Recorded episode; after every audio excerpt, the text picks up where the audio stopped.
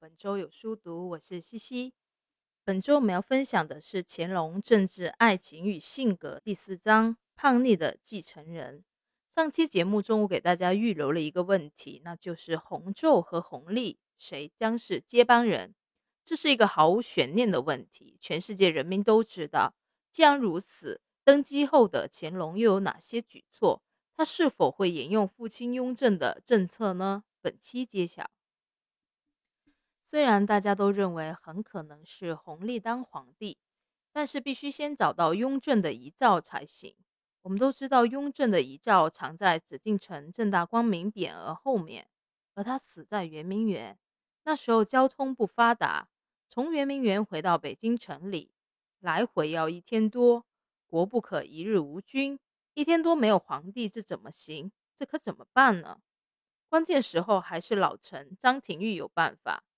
张廷玉知道雍正这个人防事谨慎，肯定想到了自己可能死在紫禁城外。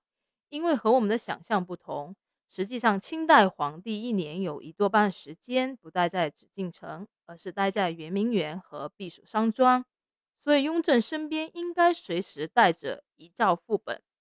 张廷玉告诉在场的人，大行皇帝身上应该有传位密诏副本。现在最要紧的事就是要找到密诏，于是命令总管太监去找。总管太监说：“这件事皇上没有和我们交代啊，我们不知道密诏放在哪。”张廷玉说：“别着急，你们就在皇上身边找，有一个外面用黄纸封着的小盒，背后写了一个‘封’字，应该就是。”过了一小会儿，太监果然在雍正身边找到了这样的一个小盒，于于是大家打开小盒。里面正是雍正亲笔所书的传位密诏，大家取出密诏，共同捧到灯下宣读。雍正的遗诏都写了些什么内容呢？记载于《清世宗实录》的这道遗诏开头就说：“皇四子保亲王弘历，秉性仁慈，居心孝友，圣主仁皇帝于诸孙之中最为钟爱，抚养宫中。”恩于长阁，后面又说：“今既招大事，助祭正登基即皇帝位。”雍正在遗诏当中郑重其事的讲到康熙养育弘历这件事，公开将康熙喜欢弘历作为传位给他的首要理由。所以，我们可以进一步确定，弘历在雍正竞争皇位的过程中确实起了重要作用。那么听到了这个遗诏之后，弘历是什么反应呢？张廷玉在《张廷玉年谱》有记载，翻译成白话文就是说，弘历听到遗诏内容后，马上趴到地上嚎啕大哭，大伙怎么劝都劝不住，哭了老半天才爬起来，勉强接受了大家的朝拜。其实弘历这个哭里有激动的成分。虽然他早就猜到自己是大清帝国的继承人，但是确实没想到雍正死的这么早，这么突然。父亲雍正虽然身体一般，但没有致命的大病，大家都认为他活个七十岁左右很正常，所以弘历早就做好了四五十岁接班的准备。没想到父亲五十八岁就去世了。让自己在二十五岁就登上了大宝。注意，这本书里讲的都是虚岁。弘历不能不为自己感到庆幸，因为回顾中国历史，在皇帝交接班的时候，通常都危机重重。大清建立以来，只有弘历的继位光明正大、水到渠成，而且弘历这个年龄二十五岁，是当皇帝的最佳年龄。所以弘历不能不感觉到命运对自己实在是太慷慨了，所以弘历有点激动。不过激动不能在这个时候表现出来，所以作为一个情商极高的人，弘历马上调动起全部精神，投入到扮演孝子这个角色当中去。从头一天夜半到第二天太阳落山，哭不停声，水米没打牙，没吃一点东西。在传统社会，人们非常讲究礼法。一个人在礼法上表现的怎么样，对父母孝顺不孝顺，葬礼上悲不悲痛，决定着社会上对他的看法。《清高宗实录》记载，乾隆在这些方面的表现无可挑剔。他无数次挣扎跳跃，拦着不让人盖上棺材盖。所以大臣们都说，这个新皇帝真重感情，真孝顺。弘历给满朝大臣留下了一个非常好的印象。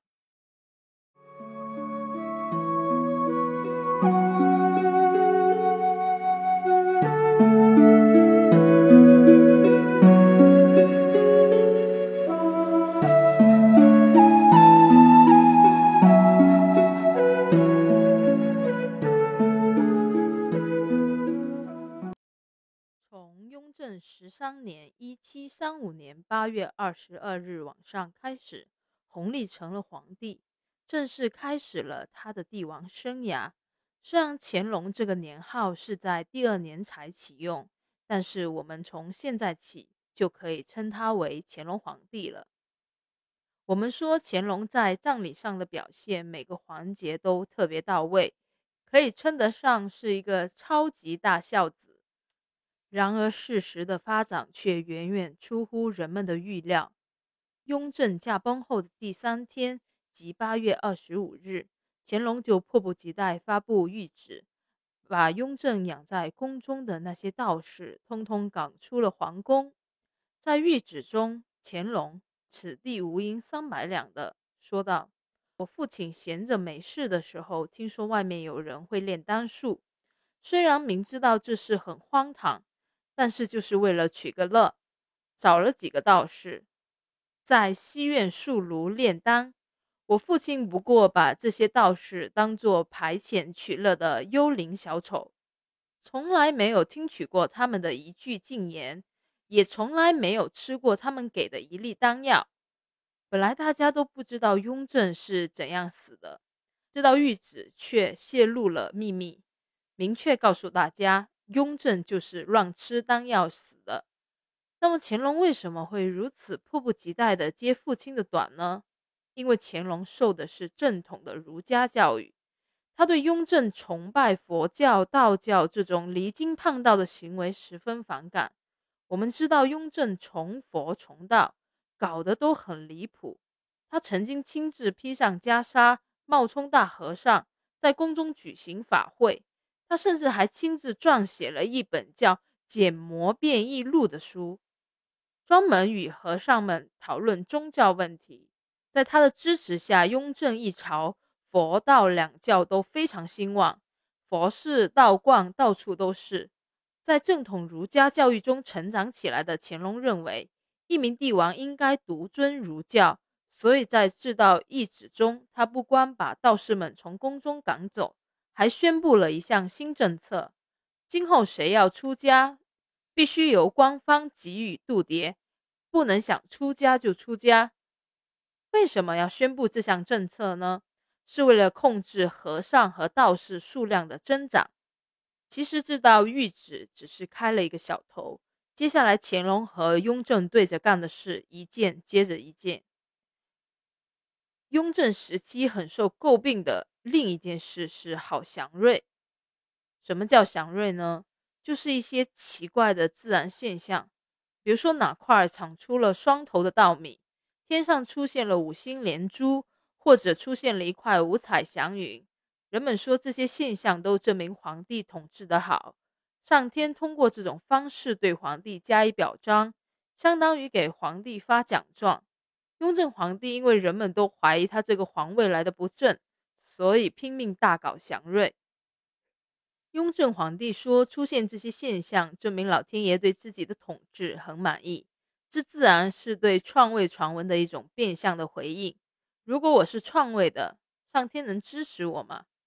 可是天下人都不傻，在聪明人看来，雍正搞这一套太小儿科，太可笑，反而暴露了他的心虚。所以乾隆在即位七天后就宣布，凡庆云。家谷一切祥瑞之事，皆不许成奏。我不搞这一套，你们别向我汇报。这相当于当众打了老爹雍正一个响亮的耳光。当然，赶道士敬祥瑞，这些都还是小举动，更大的举措还在后边。雍正十三年（一七三五年）十月八日，就是雍正死后不到两个月，乾隆发出了一道谕旨，震动天下。这道谕旨是什么意思呢？乾隆这道谕旨的意思是说，允嗣、允堂，允嗣是康熙第八子，允堂是康熙第九子，等人虽然犯了大罪，被我父亲弄死了，但是他们的子孙的血管流的毕竟还是我们爱新觉罗家族的血，如果把他们开除于宗籍之外，与普通百姓一样，实在不妥。这道谕旨其实是要给雍正的政敌们平反，这是一件非常大的事。我们知道，雍正这辈子最被人诟病的就是这件事。他把康熙的孙子开除出皇族，让他们衣食无着，没地方吃饭，这确实有损于爱新觉罗家族的形象。所以乾隆发了这道谕旨，要改正父亲这个错误。乾隆的旨意一下，大臣们当然知道应该怎么做。他们建议皇帝恢复这些人的宗室身份。不久，禹嗣、禹堂的后代又成了皇族，搬回了王府，过上了贵族生活。这一重大举动一下子扫除了皇室王宫中对雍正、乾隆这一支的怨恨之情，举朝上下对新皇帝的党魄无不惊讶佩服。这还没完，不久之后，乾隆又进行了一项政策的调整。废除了雍正的奏开垦政策。什么叫奏开垦呢？原来雍正鼓励各省百姓开荒种地，增加粮食产量。他规定以各地开荒亩数作为衡量地方官的政绩指标，就是说哪个省开垦的荒地多，就升哪个省的官。结果可想而知，为了拼政绩，各地官员纷纷虚报开荒数字，本来只开了一千亩，他们报上去一万亩。结果他们升官发财，拍拍屁股走人了，但留下的罗乱却要百姓来承担。为什么呢？因为新开出了土地就要纳税，本来有一千亩，却要纳一万亩的税，老百姓能受得了吗？乾隆当皇子的时候，就听到人们对此议论纷纷，所以他即位后马上下诏，凡诏报开垦亩数，务必详加查核，实际垦荒，然后具奏，不得丝毫假释。就就说对以前捏爆的数字一一核实，把水分挤掉，减轻老百姓的负担。我们知道过去传统政治强调以孝治天下，很少有人刚一登基就这么迫不及待的和父亲对着干。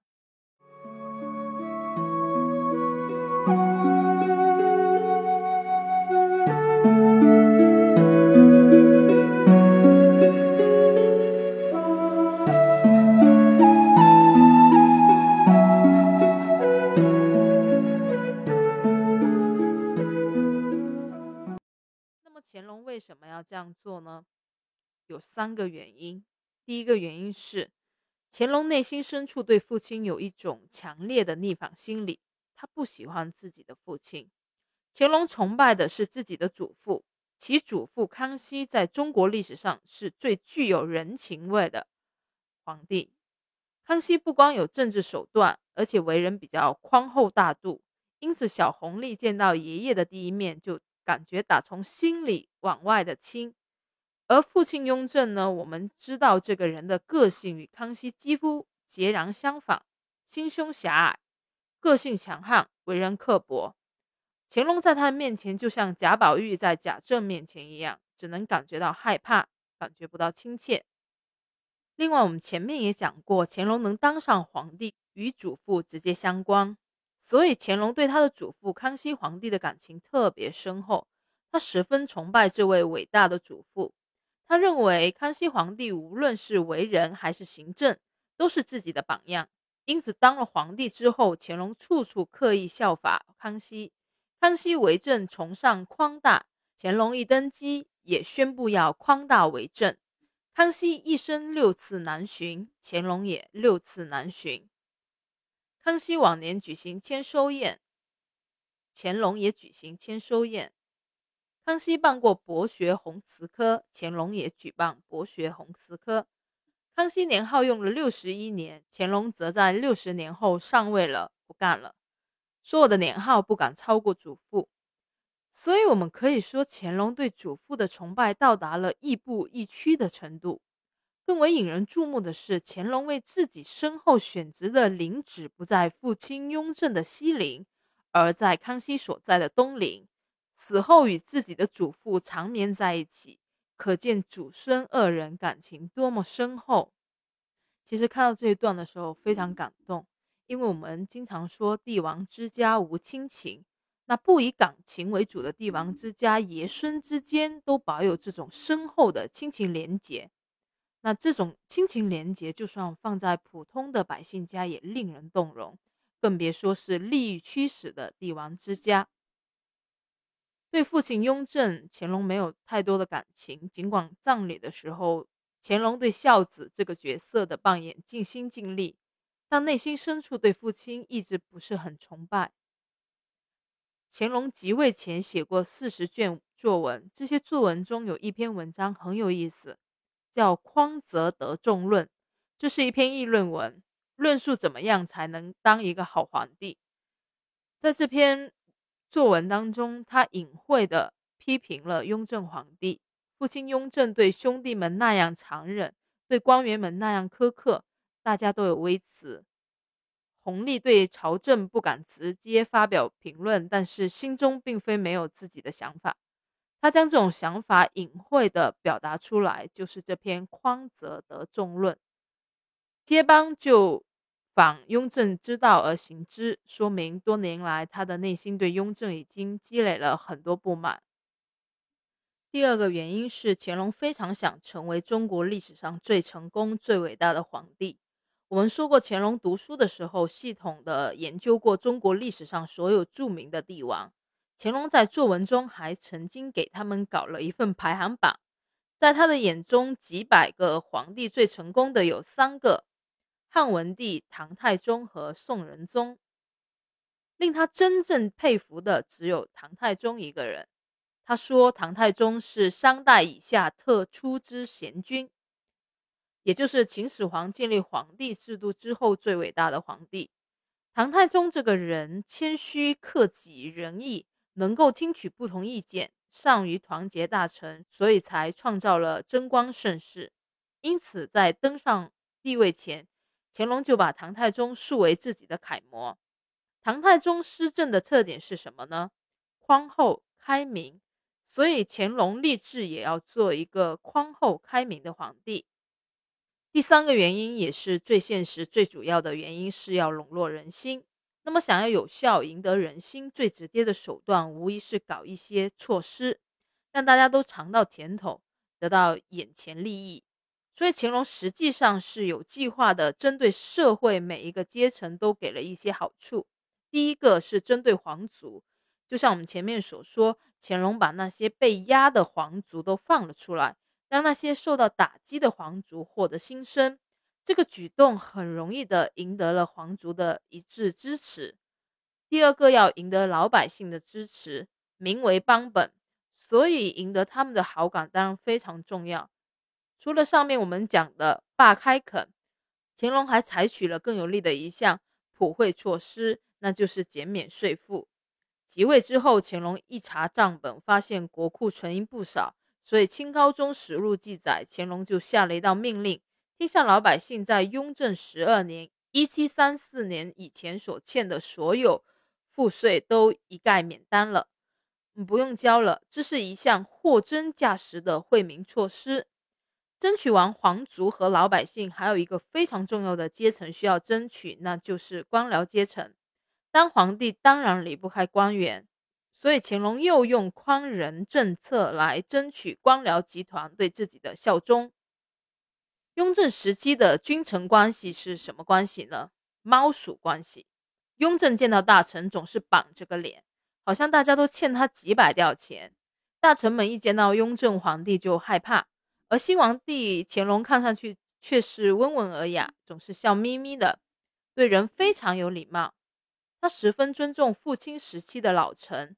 见到他们总是叫他们先生或者是爱卿，从来不直呼其名。凡是自己有拿不准的事，总是向老臣虚心请教。他效仿祖父，宽大待人，愿意帮官员解决困难。如果说雍正统治时期如同一个严酷的冬天，那么乾隆的即位则给了大家春风拂面的感觉。乾隆的一举一动都以宽大为原则，因此天下万民都很欢迎他，对他颂声不绝。江南还出现了一首歌谣，唱道：“乾隆宝，真寿考，乾隆前，万万年。”这是什么意思啊？希望乾隆永远统治下去，乾隆的天下就这样初步坐稳了。所以，我们说赢得人心是乾隆实行新政的主要原因。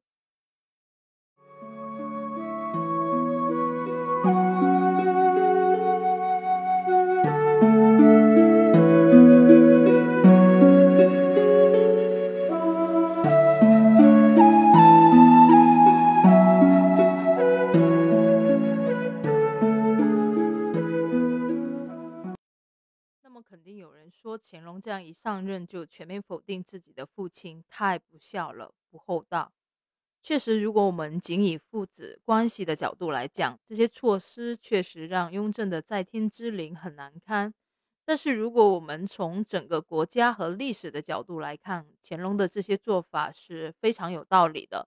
甚至我们可以从这里引申出一个政治规律，就是大清王朝之所以能够出现康雍乾盛世，一个重要的原因就是。清朝前期和中期的统治者敢于大幅度的否定前人，调整前代的统治策略。为什么这么说呢？因为任何一个皇帝，不管他多么英明伟大，统治时间久了，肯定都会积累很多弊端。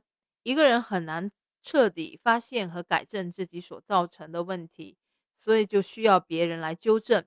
我们先来看雍正皇帝。我们说过，康熙为人宽大。但是凡事都有两面，任何优点在前进一步就有可能成为缺点。康熙往年他的宽大成了宽纵，再加上老皇帝因为太子的事耗尽了心血，所以没心思严格要求官员，因此官僚队伍就开始大面积的贪污腐败，朝廷政治纪律废弛，社会乱象层出不穷，大清王朝迅速进入下行曲线。在这种情况下，如果下一代皇帝是一个性格软弱、没什么主意的人，那么大清必然就要进入乱世。这在历史上已经有无数的先例。幸运的是，康熙选择了雍正这么一个眼里揉不得沙子的性格刚强的人。雍正大刀阔斧地进行改革，惩办贪污腐败，解决了大清王朝政治深层的一些弊端，让盛世得以延续。然而，就像我们刚才所说，优点前进一步就有可能会变成缺点。雍正的缺点就是他为政过于严猛，凡事过犹不及。雍正惩贪过于严厉，动不动就抄家罚银，使无数官员倾家荡产。他又过于追求政绩，有些举措，比如奏开垦，就给百姓增加了很多负担。可以说，社会各阶层。对雍正政策的承受能力都已经到了一个极限，所以雍正死后，乾隆明智的选择了宽仁政策。乾隆认为父亲已经延了十三年了，把大清社会的各种弊端清除的差不多了，已经没有进一步推行高压统治的必要。这个时候采取宽仁之治，必。既不必担心政治失控，又可享受百姓的感恩戴德，何乐而不为？事实上，乾隆往年也曾经一度出现了和康熙往年同样的情况，就是乾隆往年的政策又一次陷入宽重状态，导致腐败横行。乾隆的接班人嘉庆在老皇帝死后仅仅三天，就把他的宠臣和珅抓了起来，一度使大清朝政出现了一点起色。不过，历史从来不会简单的重复。嘉庆的失败就在于他做了和珅之后，却没有勇气继续纠正乾隆的其他错误，对乾隆反叛的不够彻底。大部分政策还是延续老办法，结果大清走上了中衰之路。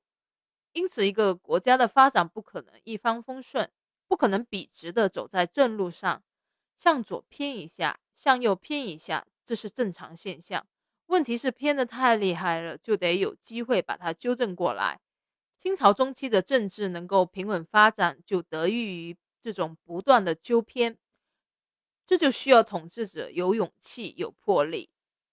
那么，除了方父亲的案，乾隆还有什么新的统治策略吗？我们下期再讲。那今天的节目就到这里，大家可以从小宇宙、喜马拉雅、苹果 Podcast 找到本周有书读。我们下期再见，拜拜。